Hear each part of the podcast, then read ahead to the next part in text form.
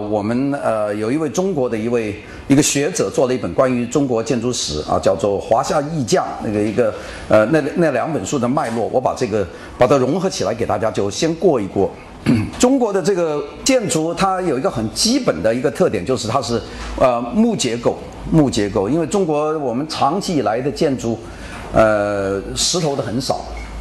当然，大家有些人说中国有石头的，像这个南京的。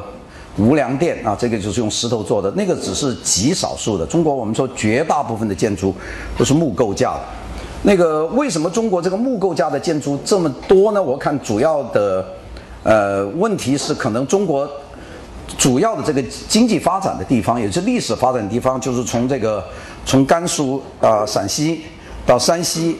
到河南，这是中国的这个华夏文明叫黄河流域，基本上。它的石材很少，并且石材的质量不好。那个你不像希腊，希腊它没有什么树，那但是很多石头，那从早就用石头。那中国基本上就没有没有一个地方很适应用有可以可以采用的这个植材。然后到长江流域，这个也没有很好的石材。你从长江流域从重庆一直到这个万县，然后一直到宜昌到湖北，再到这个呃江西安徽。到这个呃江苏浙江这这一线，也没有什么非常适合于做建筑的材料，不是说完全没有啊，是有的，但是呢，它比例很少。那个反而呢是中国由于这个地方比较风韵啊，所以它的那个植物长得比较比较多，所以历史以来中国就是以木构架。啊，去做，然后用呃木材去烧做砖砖瓦和木，就变成中国的建筑一个特点。我所以说这个就是有一套有套这个东西。这个这段话讲的就很重要，就是一个一般是长方形的一个网柱木梁梁坊榫卯结构互相连接，那么形成复杂稳固的抬梁式的木构架。柱间呢，就在把它柱的之间再放下木墙。呃，承重完全依赖于这个梁柱体系，因为墙不承重，所以墙上面可以按大小不同的窗户。这个就是，这个是从唐代基本上就这完整的魔术工程。就是魔术是我们就以讲开间和它的大小就已已经形成。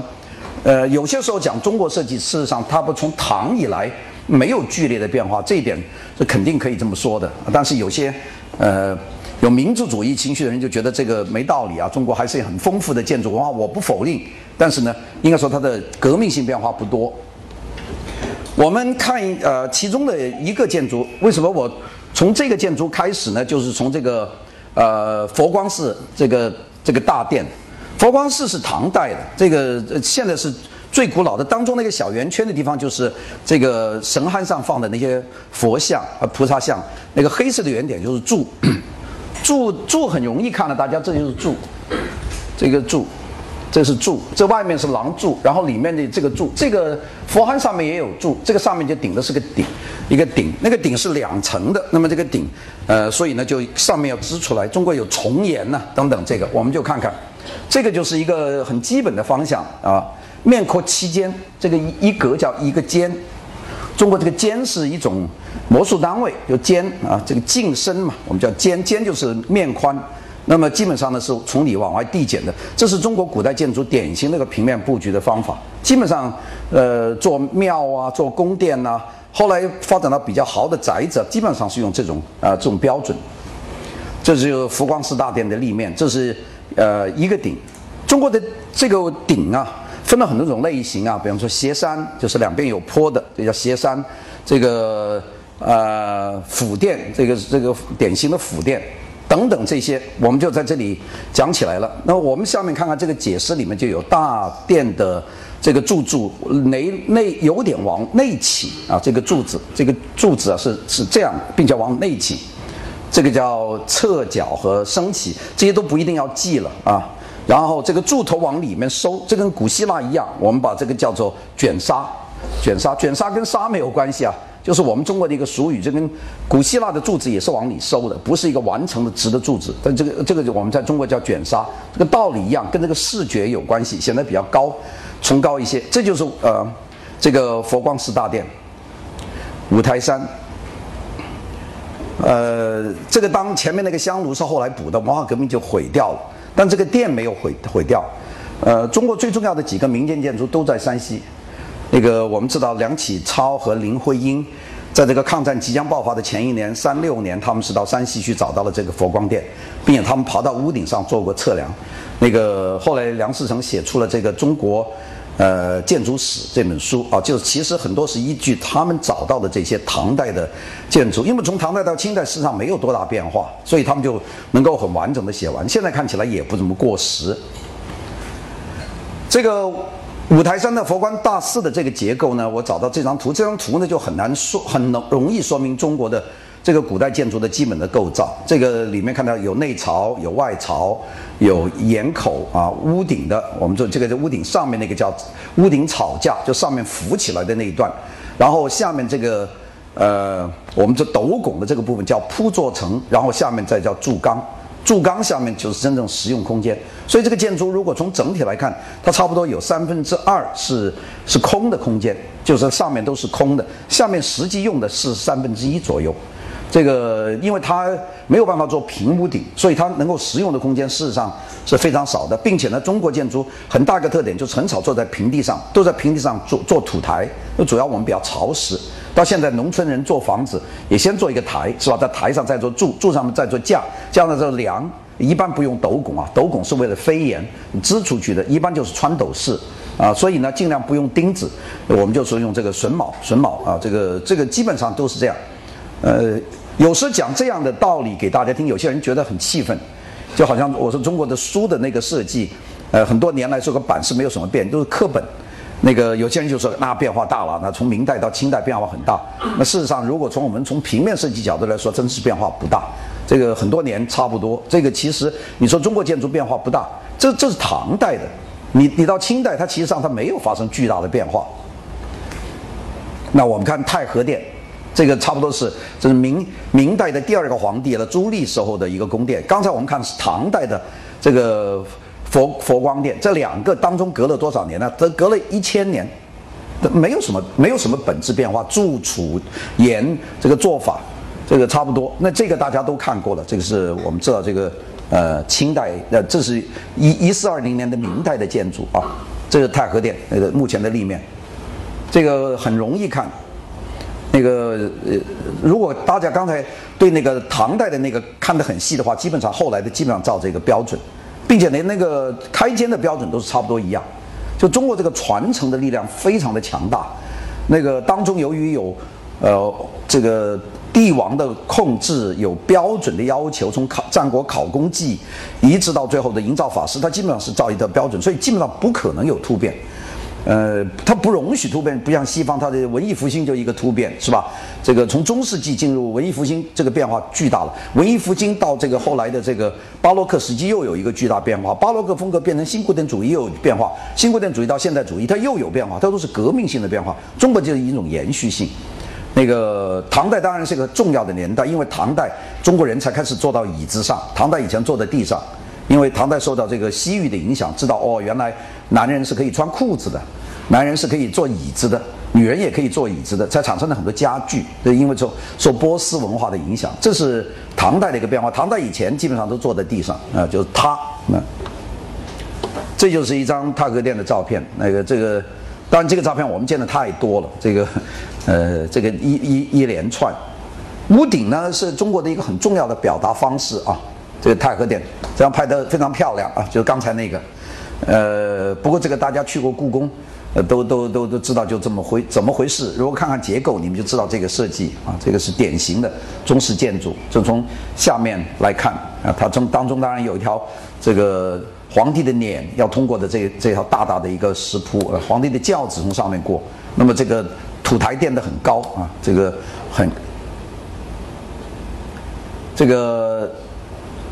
这是刚才我们看的是那个佛光寺，这是太和殿。你你们看这个结构啊，非常相似，非常相似。它就是一个一个重檐，这里加了一层檐口，看到吗？这地方有，这有这里有个檐口。如果是单的，它也可以就是一个就下来，这个加一个檐口就显得复杂。这外面就造成一个一个廊。这个外面的开间都是奇数的，就是单就是单数，那不能偶数啊。这个七间比较多，小一点五间都是这样。那么这是故宫的总平面图，这个大家也很熟悉了。那最前面这个是呃金水河走进来天安门，这个然后一层层进来到这个午门，然后再进来过一个小的内河，然后过来这太和殿，然后就是前三殿，然后这这里就是要分界，这是后三殿，然后西六宫东六宫，后面就出去到景山，大概就是这么个东西。外面一条护城河，北京叫筒子河，这个城门也是这样分的。那这个从这边进来东华门西华门。左中右舍，那这边是，呃，现在中山公园啊，这边是太庙，那就是社稷坛和这个宗庙，大概都以前朝后世，这边是朝，后面就菜市口，呃，没有什么，历代都是这样，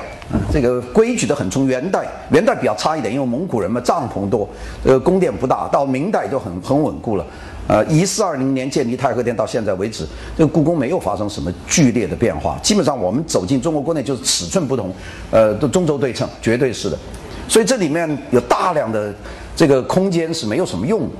并且有很多东西在西方已经早已解决，我们没有解决。比方说里面没有明确的这个排污系统，这个整个故宫是没有厕所。那个八国联军当时打进故宫，那个瓦德西在里面走走来走去找厕所，就这么九千间房子没有一个厕所倒是没有，都是马桶。那个外国人觉得很很不可思议啊，就是完全没有考虑这个，就每天太公太监就倒马桶嘛。大家知道这故宫里面的一个，而且其实有很多功能上受到影响。这是一张旅游图，我们就看见刚才的那个店的那些名字，从午门开始。太和门、太和殿、中和殿、保和殿，后面就是后三宫，就是皇帝平时上班的，就是乾清宫、交泰殿、坤宁宫，然后就后面就出口，当中那个绿颜色的就是御花园，然后左西六宫、东六宫啊，现在西六宫是开放的，叫宫史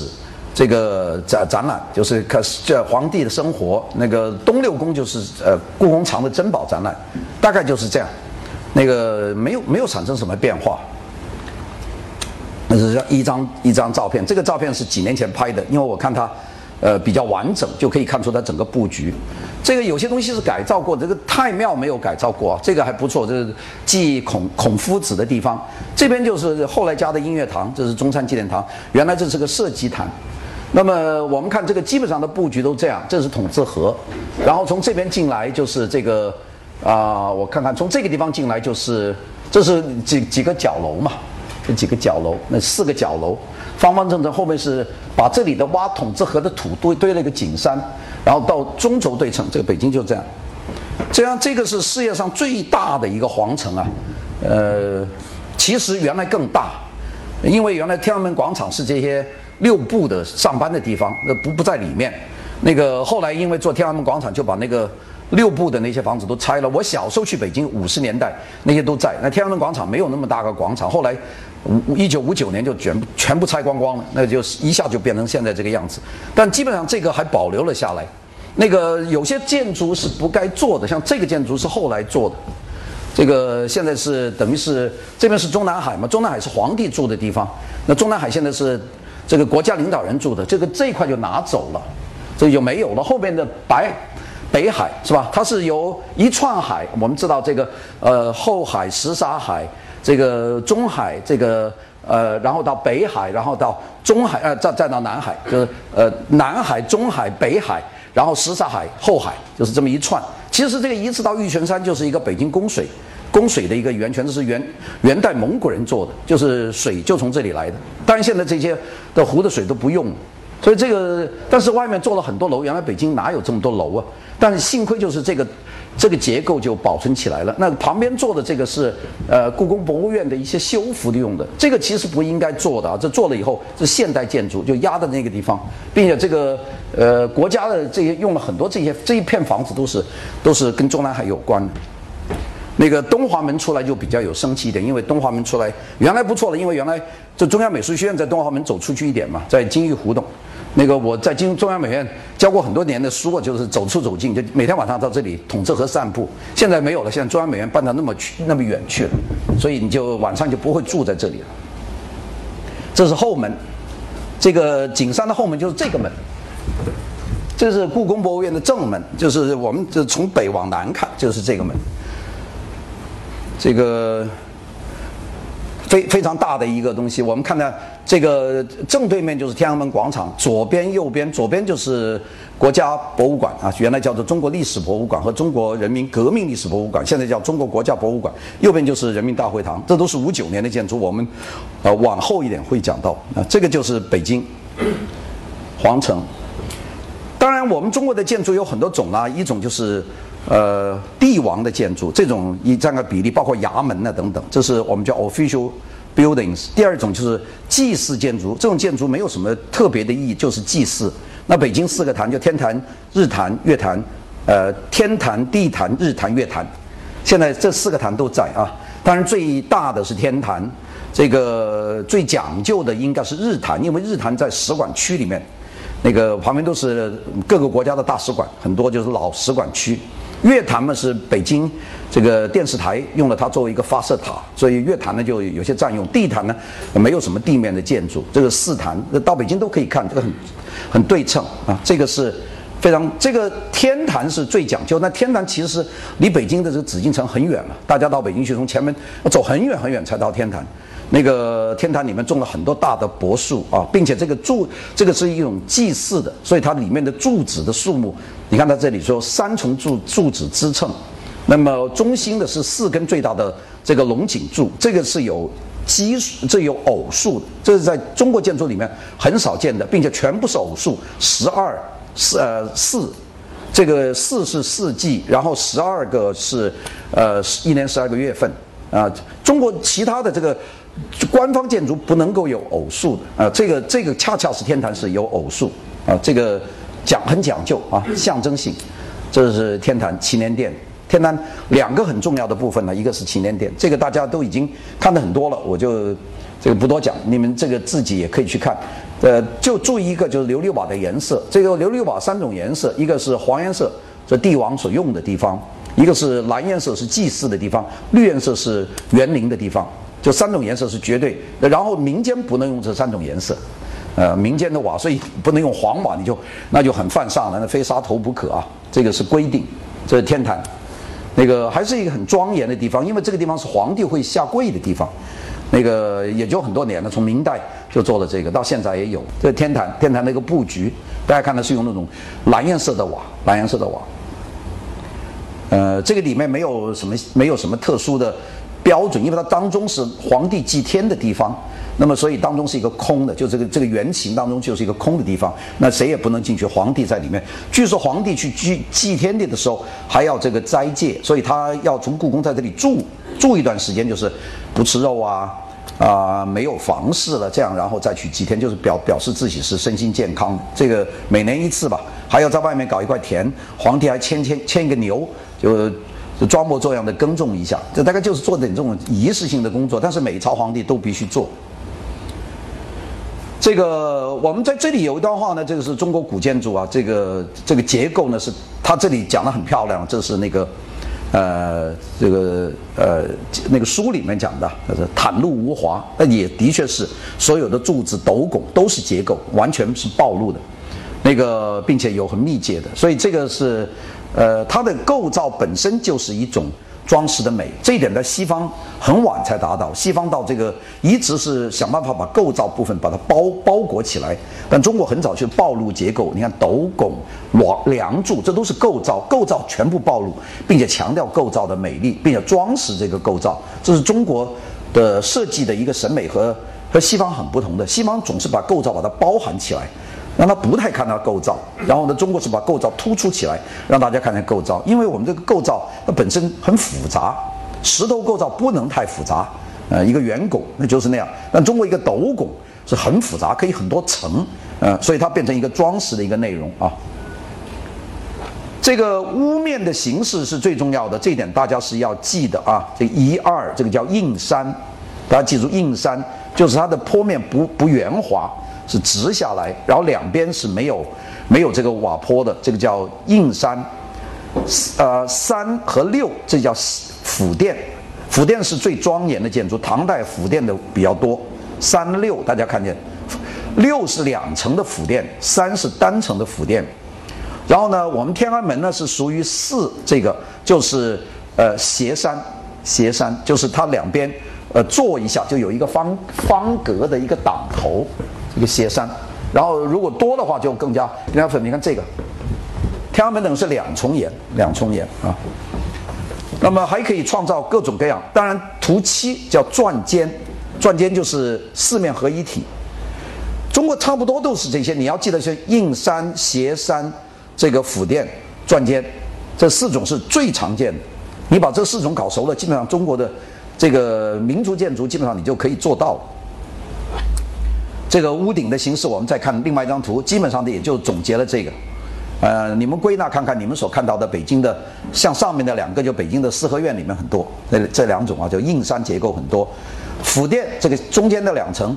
这个一般都是用在庙宇啊或者比较重要的这个纪念性建筑。转间是一般用在亭子里面。或者是特殊的这种有娱乐性质的东西，然后最下面这个呃两层的斜山，这个基本上是用在宫殿，宫殿比较多，大概都是这样。当然我们不排除有些例外啊，比方圆顶啊等等，但是主要是这些。那我们看我们中国所有的建筑，大部大部分的屋顶就是这么多了，单坡一面，平顶，河北啊，呃都是这种建筑啊，平顶，圆顶。这也有很多，在屋顶上可以晒谷子嘛，晒这个呃玉米啊、高粱啊，在屋顶上铺开，雨量比较少。硬山，这北京四合院都是这种硬山，然后有悬山，就是用梁把它挑出来，然后藏族的平顶，我们再看，然后毡毡包，这是蒙古族的，然后拱顶这种在黄土高原比较多见，然后府殿、斜山、卷棚，就是它两边翘起来一点，然后重檐就两层檐，然后第四排。圆转尖，圆形的亭子，然后就盔顶，这个这中国的那种喇嘛寺很脏很很多件，这个盔三角转尖就是江江苏园林里面，苏州园林很多，四角转尖这个比较多，扇扇面这是皇家庭院里面常见的，然后最下面一排的左边烽火三墙，这江浙徽派建筑特别多，就两边有一个墙，这个墙主要是起防火的作用，做的很高大。穹隆顶这伊斯兰建筑，然后下面还有几个，最后像这个叫鱼顶啊，这个上面是个平的，然后八角转尖，这是在颐和园里面有。你你们把这个看完了，差不多就是中国的这建筑靠屋顶来表达的结构就已经完了。所以我这个讲的很快，事实上是因为大家都很熟悉啊，它不像外国，我不多讲，大家不知道。这个北方和南方的风格，这个是南方的建筑啊，这个南方建筑，北方比较宏伟，南方的比较。比较漂亮，南方就翘得很厉害，呃，这个翘呢，翘得非常优雅的是这个江浙一带的庭园，这是优美的翘。到了更南方就比较夸张了，叫福建和广东就翘得太过分了，就是其实就是那个十度，呃，华北的太笨了一点。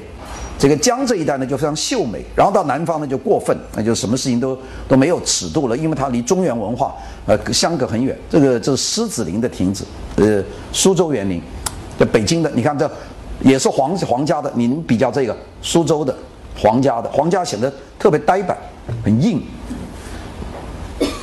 这个很容易看出来，这个我们就学中国的，事实上中国由于它没有高层建筑，它这基本上两层楼都都比较困难，那更没有更高的。呃，我们说历史来中国最高建筑就广州的五层楼，明代的那就算最高的，那砖墙的两三米厚，因为太重了那个上面，所以做不了。所以那个楼观海楼现在叫做望叫五层楼，就五层在中国是不得了的事情。那在西方你说那哥特式的教堂，那动不动就是几十层的高，那结构不一样啊。那个有些很特殊的顶，就是在皇帝的园林。当然，我们的圆明园烧掉了，现在剩下来就是这个承德的避暑山庄。啊，避暑山庄里面还存在有很多，很可惜圆明园给烧掉了。如果圆明园不烧掉，里面的形制更多啊，因为皇帝在那个地方的时间比较长。那当然也就造成了这个八国联军报复清朝的一个重最重要的地方，就把你的办公的地方，把你的家给你烧了。啊，这个这个颐和园。有园有一个很大的特点，就旁边有廊，它的亭子当中都有廊帘。最最最成功就是昆明湖旁边有一个长廊，呃一一个个连，变长廊里面画了很多画，是吧？可以欣赏。但是北京就是植被啊，就非常干旱，所以呢，这个倒是枯枯的那种感觉。呃，这个不像江江南园林是总是郁郁葱葱的。北京到冬天的这个没法看，那就只有几个红柱子，一个呃绿屋顶啊。但是你看这个江浙就不一不一样了，这是扬州的啊，扬州河源。这江浙一带最精彩的是呃苏州、镇江、无锡这地方的园林都非常优秀，然后到杭州也非常优秀，然后扬州，扬州在他们的心目中还属于江南。其实扬州的位置在江北，但文化上它还属于江南的文化。真是到苏北的话，那就到徐州啊，那地方就算苏北了，那就远了，那就是这样。因为徐州话接近山东话了，是吧？这扬州话还是近这个这个江苏话，它就跟江苏话是一个体系的。这个方言变化很厉害啊！你知道南京话，南京话就很土了。南京话因为它就是这这安徽人去搞的嘛，是吧？朱元璋是安徽的嘛。凤阳人，那么所以那个南京话是一种在那个区域里面特别土的话，它不像这个镇江啊、无锡的话，它偏上海话，又偏偏宁波话，那是一个语系。然后到那边就变成像安徽话的体系，就开始比较土了。那往北，你到到徐州往上走，基本上就山东话，这个变化很大。这个扬州瘦西湖，这个有名有名的这个《老残游记》里面写了很多了。这个瘦西湖，瘦西湖东西做的也非常非常玲珑，非常玲珑，就是东西做的很好看。那当然传说很多了，就是皇帝经常是微服私访到到扬州嘛，是吧？就是乾隆皇帝也去过，呃，早一点讲隋炀帝也去过，挖掘大运河就是去过。那故事很多了，呃，这在这里遇到美人呐，这个皇帝去泡妞啊什么之类的事情很多很多了。那个当然我们不知道，都是野史上面记载的。但是我们知道，这个这个乾隆皇帝去过好多次这个扬州啊，就是你看真实记载，他真他动不动就去，并且后来觉得这个颐和园里面没有这样的园林，他他不高兴，就希望能够做园，但是颐和园还没有啊，就是乾隆皇帝的时候，所以后来在颐和园里面就做了一个仿江南的园林，就是叫谐趣园嘛，园林就里园中园，就有一个江南式的园林，还并且在后面搞了一条苏州街嘛。就是后海的苏州街，就把苏州那种小店铺，但是皇家一做就不像，呃，反正是也就是像皇家的，嗯，这个呃质纹又叫正纹，就是瓦背上的这个像鸟形的这个东西啊，这个。呃，瓦面的一个构构建，这个我们这个瓦的梁顶，它两个有两个这样翘出来的叫质纹，就是指这块东西。那么这个东西，呃，有很多种图形，主要就是模仿一种动物啊，就是好像动物会飞一样，怕这个怕这个屋顶飞了，就做一个动物把它压住，就是就是要质纹或者叫正纹，这都是一些。专业的学术的名词啊，记得住就行，记不住也没关系啊。这些东西查查字典是很容易见的。那么其实质纹在很多建筑上都有，但表现形式不同。刚才我们看的是故宫的质纹，现在我们看这个镇江金山寺，它的质纹就是一条鲤鱼啊。这个的各自发挥很多，因为这个金山寺是个和尚寺，所以墙是黄的，但是你不能用黄瓦，那是皇帝用的，所以用灰的布瓦。这个瓦叫布瓦，就是灰瓦。这个瓦做的时候，你们看过做瓦吗？就是拿一个木桶，那个木桶是圆圆的，然后把外面的泥把它糊上去。这个圆圆的木桶里面可以折成，把它抽出来。所以一个一个瓦瓦的一个圆筒呢，切三块就变三块瓦。如果切四块就小瓦，就四块瓦。就然后把它切开以后，就是嗯拿出来一块块的就放进窑里去烧，嗯烧了以后，然后在上面再挑水到窑上面去泼下来，然后冷却了以后拿出来就是瓦。砖也是这样做的。要用很多的柴，要烧好多天啊！我原来当农民的时候，在冬天的劳动就是烧砖烧瓦，所以很懂这个。那很热，那你这窑里面热的不得了。那冬天光光就穿那个背心进去，那也很热很热。这个西安小雁塔上面的质纹，当然这个我们知道小雁塔的旁边的这个。这个寺庙都不是唐代的了，这是明清后来做的，所以这个肯定不是唐代的唐代的东西啊。我们知道这是明清以后的，因为唐代的东西剩下除了塔身以外，剩的不多了。但这个质纹也做得非常漂亮，就是跟那个故宫的不太一样。呃，我们潮州的就非常彩色。你们看这个文化离开中央越远就越夸张，他们便也开始发展了这种用彩色的瓷片来镶嵌的。潮州建筑非常有特点的，就是中国文化发展到最无禁忌的地方，他们什么颜色都敢用，因为没有人。